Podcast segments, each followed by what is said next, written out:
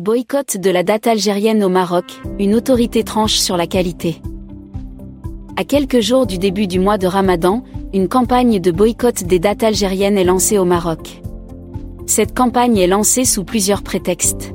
C'est dans ce contexte que la Fédération marocaine des droits du consommateur a tranché. Cette fédération a affirmé dans un communiqué, publié le 17 mars, que les dates algériennes sont de très bonne qualité.